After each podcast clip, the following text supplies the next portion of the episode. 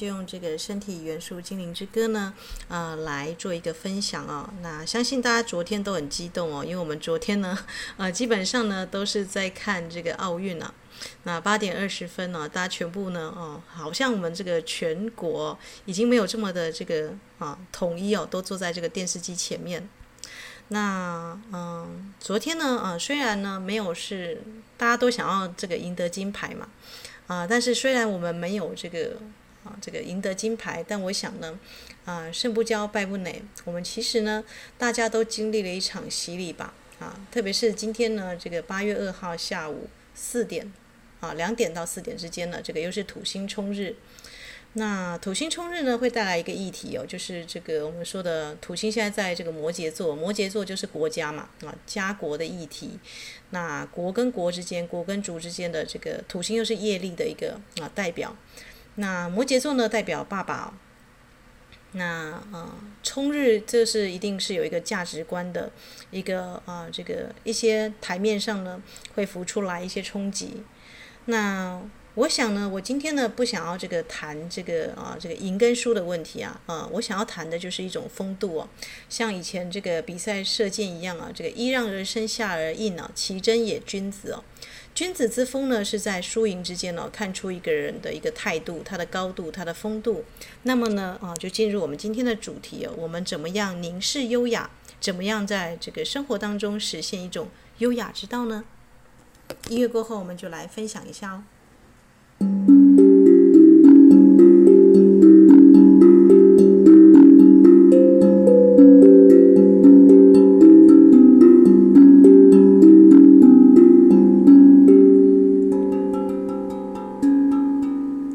当然，输赢大家很两极化来看这个状况。那，呃，优雅呢，跟优越还有优秀呢是不一样的，大家可以区分得出来吗？呃，在这个比赛的场合当中呢，有些选手就会很特意的这个秀自己的国家国旗，呐喊着。那啊、这种呢，有一点带有一种这个我们说的啊，甚至胜利了呢，就非常的啊高兴欢呼，那喜形于色。那当然胜胜利跟赢大家都会很喜欢哦，但是有的时候呢，如果给人家有一种优越感、骄傲感呢，大家反而就觉得不优雅了，对吧？那如果在输球的时候呢，甚至在赢对方的时候呢，啊，能够有注意到自己这个风度，甚至给对方呢有一个，呃，这个美好的一个这个啊，他的存在感啊，你有看到他重视到他的价值，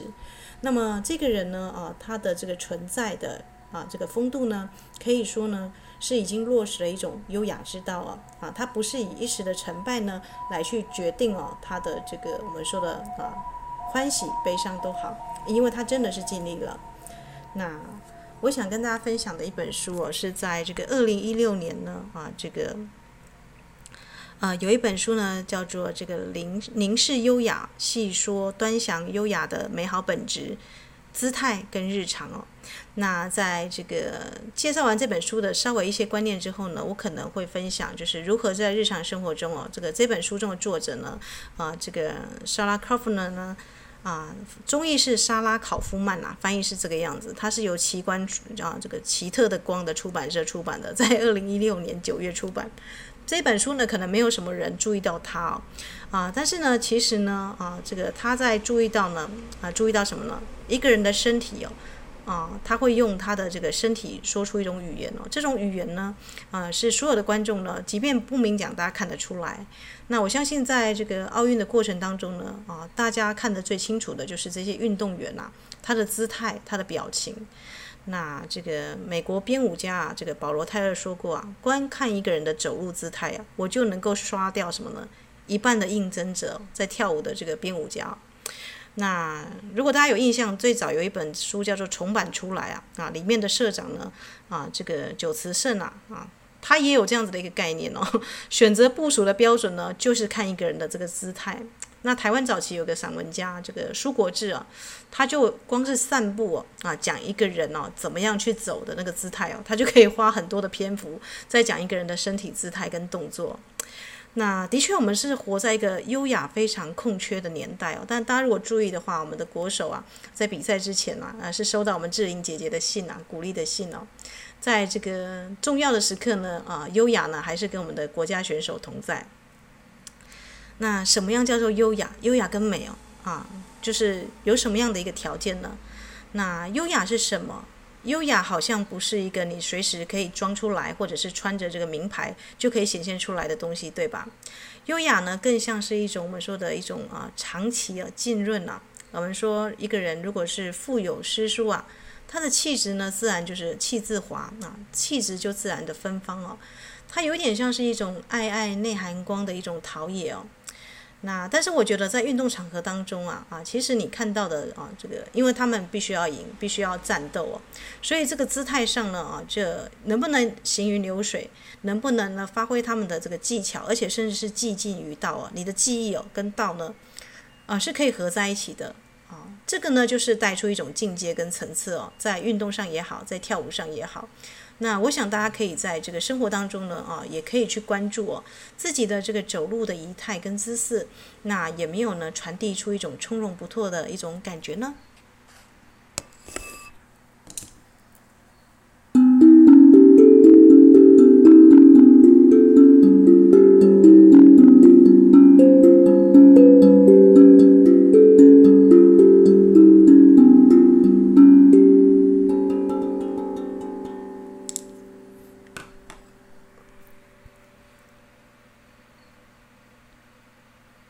这个作者呢，其实也是普利兹奖的得主啦。那他为什么要能够去研究这个优雅？这个啊，萨拉科夫曼呢，他的这本书呢，透过许多位古今中外的名人庶人的事迹啊，啊，他来去注意一下这个优雅的作为呢，到底是有什么样的一个面向啊？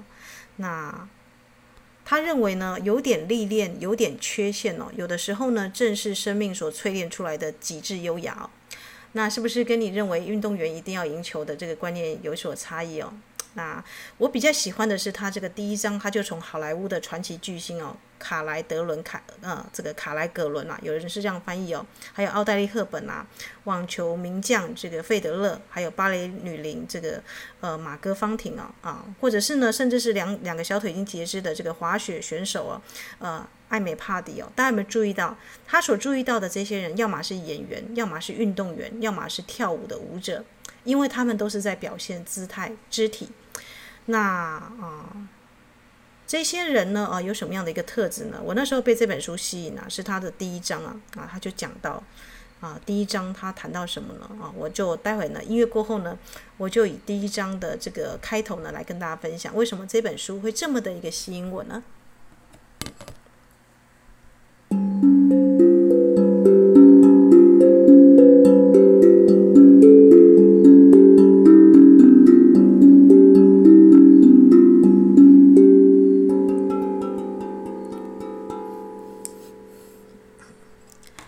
它主要是谈这个卡莱格伦啊，为什么能够成为优雅的化身呢？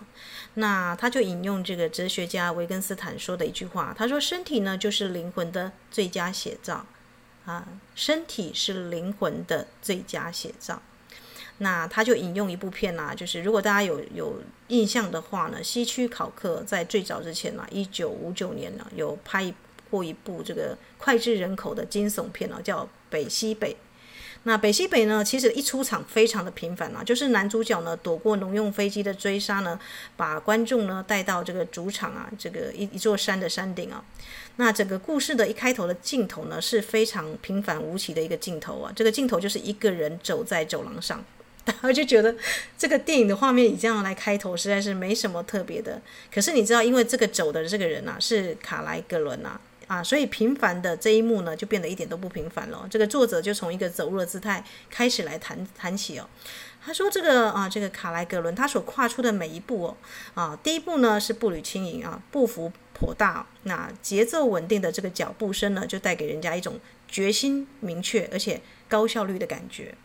那我不知道大家在看这个奥运的时候呢，啊，你是先注意到什么？”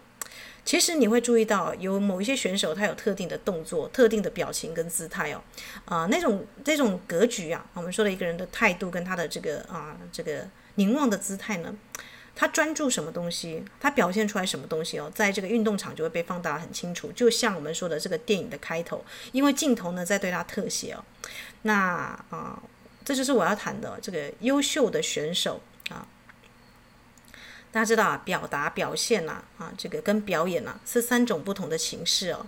呃，表演呢有点流于作秀啊，镜头看到你，你就会跟着镜头，或是有镜头意识。这个我们都知道，这个导演呢，呃，是不会去拍这种型的演员，因为啊、有点假啊。这个就是表演的意识。但是一个人呢，他甚至哦，他知道镜头在看他，但但他已经习惯，或是他已经这个无所畏惧哦，就表现出他的日常哦啊，这就是一一个人的这个表现嘛。那他甚至呢，就是啊，这个这种这种型的这个表现呢，其实是基于哦这个一个人的这个我们说的。啊，日日的这个陶冶啊，自己锻炼出来的。那表达呢，有点像是呢，啊，这个他在这个表现之上呢，加了一层自己的记忆上的这个磨练。你可以说呢，啊，你把你的肢体语言锻精哦，啊，真的，这个身体语言也是会锻炼去锻精的。没有这个重复的动作，但没有任何的这个我们说的。啊，累赘的感觉就是很流畅、很利落。我们都很希望看到这个运动场上的选手呢，是行云流水，是能够发挥他平常的一些我们说的看不到的一些特技的技巧。那如果往这个地方去追寻的这个选手呢，你可以知道他是在精益求精哦。也许他会犯错，但他不害怕犯错，因为他在追寻一种技巧上的高峰。那大家都很怨叹呐，就是啊，你在看这个奥运的时候呢，其实跟大家落差有点，想象中有点落差。因为如果只是守着对方失误去啊，这个一得得这个赢分呐，啊，这个好像就是啊，只是想要赢的话呢，啊，当然这个可以有一些这个谋略跟策略是可以做到。但是其实呢，我们为什么会有奥运？为什么会有这个世界上的这个，比方说奥林匹克，为什么会开始进行这个运动员的这个这个比赛？诶，其实它重点不在于输赢，诶，它就是要你一个这个技巧上的精益求精，跟你能不能超越体能的巅峰，你能不能把你的姿态跟你的这个技巧，这个啊达到一种卓越的境界，而这个境界呢是能够启发后人的。那我觉得从这一点上呢，我们就可以来谈一个人的这个呃他的姿态啊，他的风度以及他的这个优雅，那也就是进入我们的这个优雅之道的这个本身啊。那优雅的橘子呢？我看这个书中的作者，他形容得非常好，他就用羽毛来形容。我那时候就会心一笑，他说：“优雅的橘子呢，就像风中飞舞的羽毛，流畅摇曳身姿。”那他在书中举例的优雅动作呢，所具有的共通本质是什么？啊，都是这种流畅性哦。你可以注意到，不管是演员、舞者、运动员。啊，只要是任何人以和谐流畅的方式来做动作的时候呢，他的动作也许很细腻啊，也许他很难让人家意识到动作有变化，但是你会知道这个行云流水的动作的流畅度啊，就会出现惊喜哦，让你的视线呢随之转移哦啊，所以是身体优先，然后优雅呢会从一个人的身体转移到另外一个人，它会产生一种共频哦。那这个就昨天呢，也是很偶然的，这个因为大家都闷了两个月嘛，好不容易现在可以这个书店呐啊，啊有一些这个啊可以开始有一些开张啊。那昨天呢，我就是啊就跟这个我们的这个诗社社长去啊。布展了，那他也是看这个我们的 戴资颖，啊，他在前面几局的跟这个印度也好，或者是跟我们说泰国的选手也好，啊，他就看了好几集他的这个羽球羽球赛哦，他就用他的这个书法书道的理论哦，啊，那时候我就看到他的这个笔啊，他在写这个书法的笔啊，他说 书法也要吊小球，啊，有点像公孙大娘舞剑啊，这个啊，这个就可以让人家领悟这个啊，这个舞剑可以跟这个书法连接在一起。那或者是说王羲之啊，看着这个鹅啊，在这个水上游泳的姿态，他就想到了这个书法的写作，所以他就从动作呢，那时候他的笔，我觉得好像瞬间化身成这个小小的这个羽球拍，在这个纸面上飘来飘去的。那他写的是苏轼的一首诗啊。那很有意思啊，因为书法我们会注意到行气，呃，会注意到他的这个轻重缓急，但我们书法很少人谈布局嘛，对不对？但是他说这个戴看戴资颖打球，让他领悟到什么叫做布局哦，啊，这一个人打球可以让人家看到他的策略，以及他可以注意到这个脑中呢，因为在打球的时候呢，他脑中就有这个四个角，那他就说他看他打球的时候呢，他领悟到这个啊，这个书法的这个字啊，啊，要记白当黑，啊，啊，这个四个角落呢，其实呢，它都是有一些这个空间呐。啊，可以跟他在对话着，那就很精彩嘛，对不对？其实有的时候跟人家这个领悟创作之道，是人跟人之间聊聊天的时候，哎，聊出来的，或者是同样看奥运呢，啊，这个书画家跟这个我们说的文学家、散文家啊，所以有的时候常常聚会，就是大家会交流一些自己的意见嘛。那他当天他是跟这个另外一个很重要的诗人在这个布展嘛，因为大家把自己的诗作拿出来。那我是帮忙协助啦，因为我的这个 partner 他那个当天有事没有去哦。但是呃，我们就在这两个这个重要的前辈在这边对话过程当中，我就领悟到原来哦，原来什么呢？啊，这个奥运呢，让人家领悟到创作啊，它的一个核心呢，还是不离开优雅哦。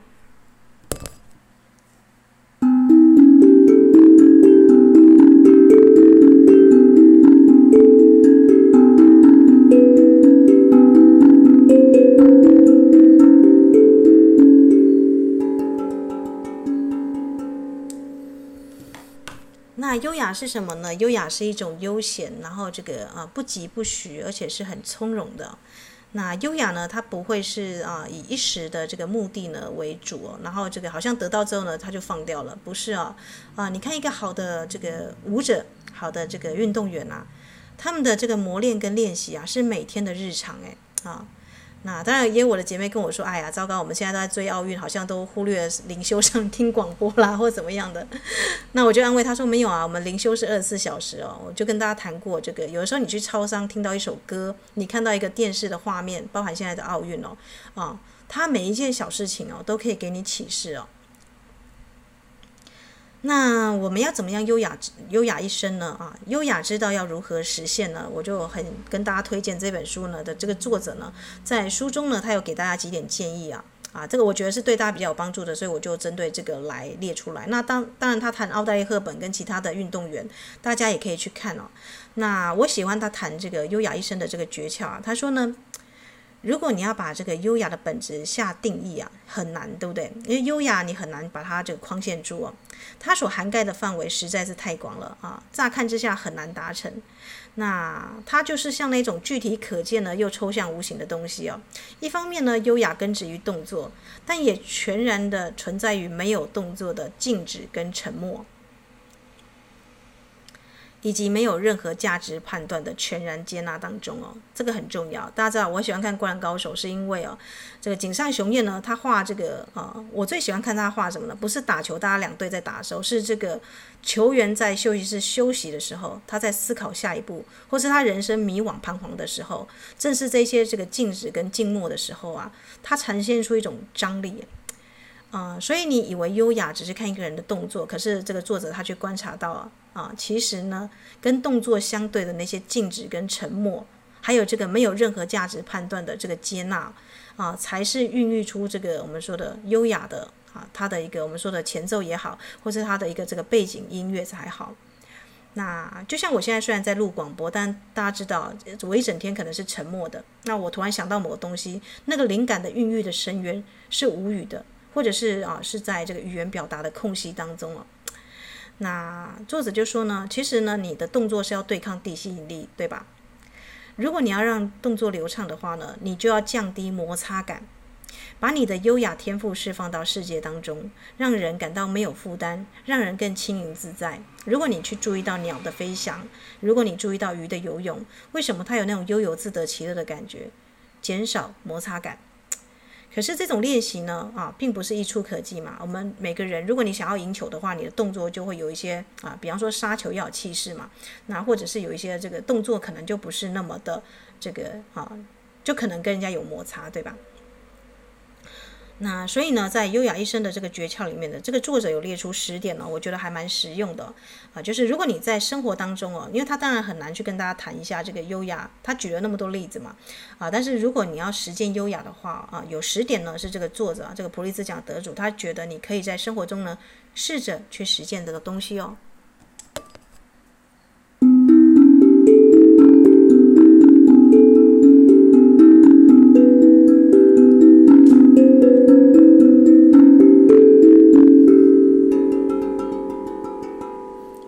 有点语误了，不是不是东西啊，应该是说，呃，优雅呢，它是一种这个态度了啊。那第一个呢，一定就是放慢速度嘛，啊，要拟妥你的计划啊，匆忙啊，仓促啊，绝对不可能是优雅的。所以第一个，如果你要优雅的话呢，啊，你一定要是有计划的啊，你的时间呢是有分配的。那第二个呢，就更难了啊！这个，如果你必须要配合放慢速度的话呢，你就要学会宽容跟慈悲哦。就是你要花时间呢去聆听跟理解别人啊。在这个奥运的这个比赛当中啊，其实我们更 care 就是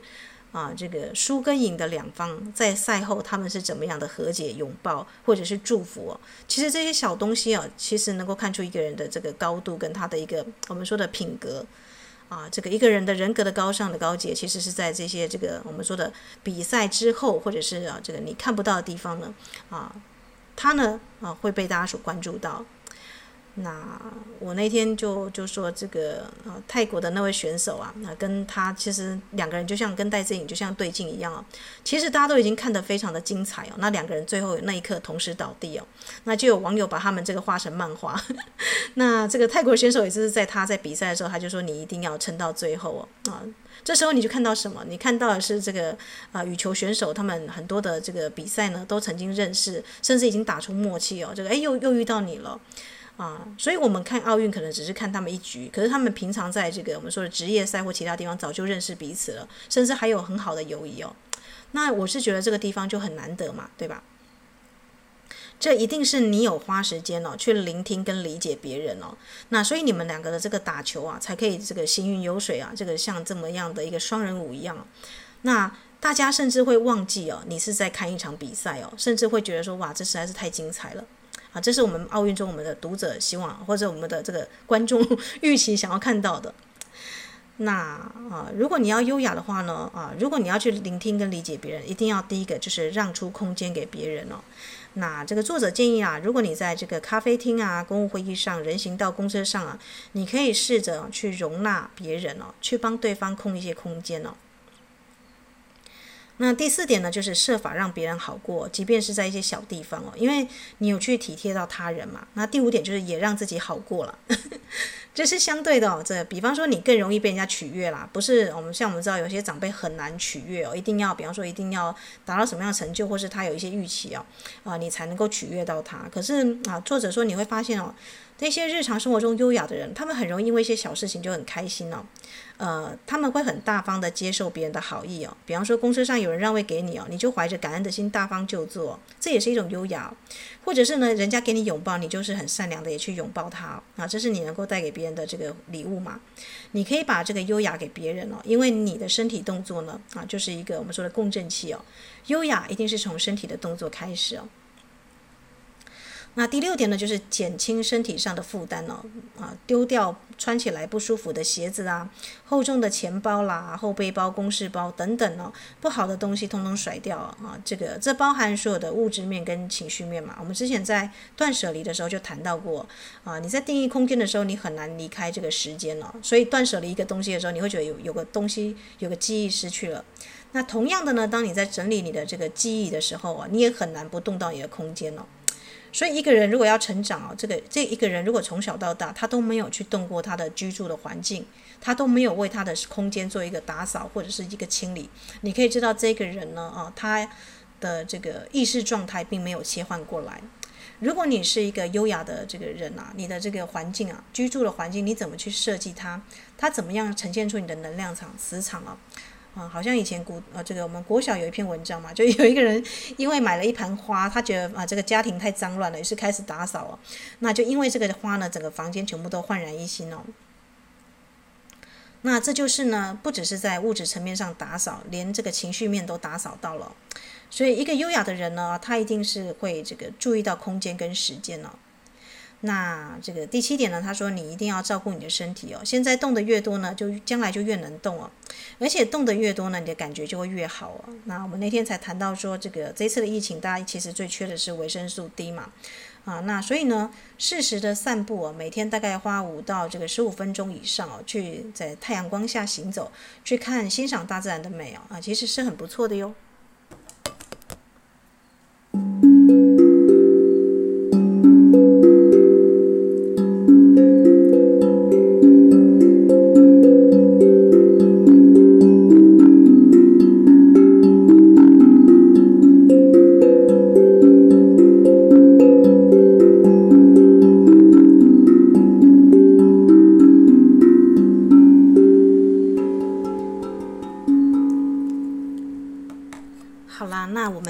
介绍接下来的后面几点了啊，大概第八点吧。他谈到啊，这个呃，你可以呢每一天睁大眼睛哦，看四周，找出让你这个觉得出乎意料的美跟优雅的事情啊。比方说，可能是路边的一一朵小花开了啊，或者是啊，这个在公司啊，在这个办公室里面有人插了花啊，你可以去欣赏它。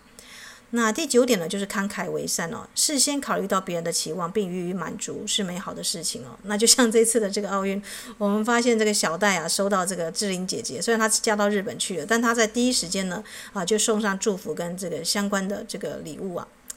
那这就是怎么样呢？这是一种祝贺跟庆祝，而且是勉励对方哦。那第十点呢，就是你要享受你的人生哦，举起酒杯哦，就像电影《大饭店》里面的这个这个里面的人举举杯说啊，我们要敬这个壮丽啊、短暂又危险的人生啊，敬我们呢有勇气活出这样的人生哦。那也许呢啊，你觉得今天可能又平凡无奇的过了。那可是对我来讲呢，昨天毕竟是不一样的，因为全国啊，这个包含我的所有的姐妹们，我的我的这个 partner，还有就是啊，这个我们国家，我相信那一天在八点二十分那个时刻哦，上下一心哦，全全国都在关注哦，这个全部的视线都凝缩在哦，凝缩在这个啊球拍跟网球，还有就是那样子的一个四方的一个一个空间里面哦。所以它是不是很神奇呢？对不对啊？这个一个一个比赛可以得到全国的一个关注，那代表什么呢？那代表我们的这个意识啊啊，这个也许是很散漫的，或是每个人在想东想西，在在，但是在那一刻，有某个东西把这个全国的这个民众的心啊凝聚在一起，这不是一件很壮丽的事情吗？啊，那甚至我握着我 partner 的手，我都觉得说我们很像啊这个。你看有多少时间，这个这个妻子跟先生会坐在这个电视机前面，然后是看球赛啊？通常都是男生在看球赛嘛，对不对？当然，我们也会也很希望哪一天男生可以坐到灵修的场合上，跟太太一起灵修了。但是这个可能是几率更少嘛。这个比赛的场合不太一样。呃，我想要谈的就是呢，啊。不用去啊、抱怨啊，也不用去这个我们说的去太在乎、太计较这个输赢哦。如果你要凝视优雅的话，那么你就可以在生活当中的每一天哦啊，尽可能的去实现这个优雅。那有一天你就会发现，哎，某的时候呢，你的动作、你的姿态哦啊，就是这个优雅的本身哦。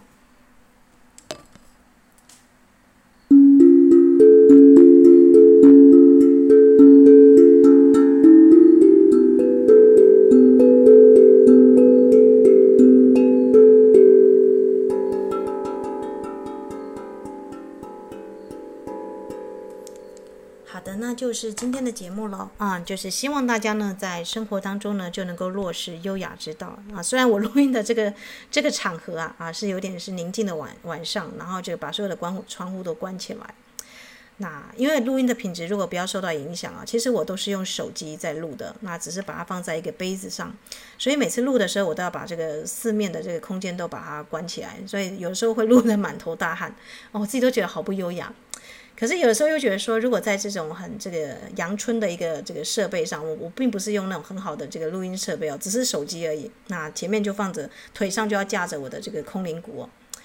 啊、但是我觉得呢，有某个东西呢，如果你啊这个把自己啊啊想象在你在天堂中演奏这个空灵鼓的音乐啊，给你的姐妹们，或者是我们一起激励着说，我们可以在生活当中呢实现优雅之道啊，那那个瞬间呢，你的氛围会不一样。那我的环境呢，我也已经把它布置的这样，像有水晶啦，有这个捕梦网啊，有各式各样的这个鸟语嘛，啊，在我的这个左右，就在这个我的这个录音的这个空间里，那我就会觉得说，哎，在这个当下，虽然是录着这个很简单的一个广播，但是我的确呢是有一种这个在练习吧，啊。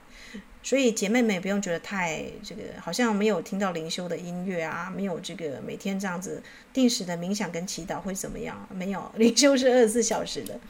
我们每一天呢都可以练习在这个小事上面了，练习优雅。那告别呢也要告别的很优雅。那要离开啦，或者是要切换工作啦，或者是要投稿做任何事情呢，其实呢都可以哦。我们就说啊，在日常生活中呢练习优雅。好啦，那就是今天的节目呢。祝福大家呢都能够活出优雅之道。